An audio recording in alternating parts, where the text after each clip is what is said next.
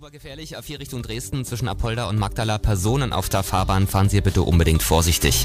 Und falls Sie heute mal verstärkt die Damen mit einer Brille durch die Straßen laufen sehen, obwohl die normalerweise gar keine haben, das ist nicht unbedingt für den richtigen Durchblick. Anne aus den Landeswelle Thüringen Nachrichten macht das auch und zwar aus einem ganz anderen Grund. Ja, ich schütze meine Augen, weil wie wir alle vielleicht gemerkt haben, ist es saukalt draußen und auch ab und an sehr windig.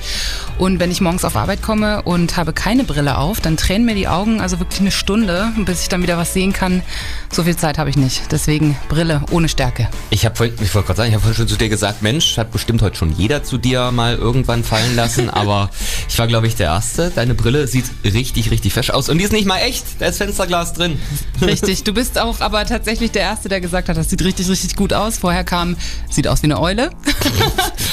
Oder auch hast du doch im Hipsterladen in Berlin gekauft. Zum Und Beispiel. so war es wahrscheinlich auch.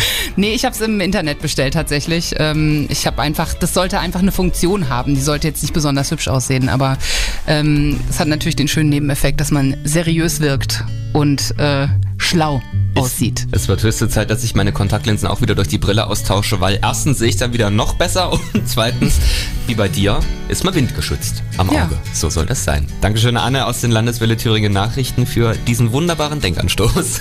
Und Einblick.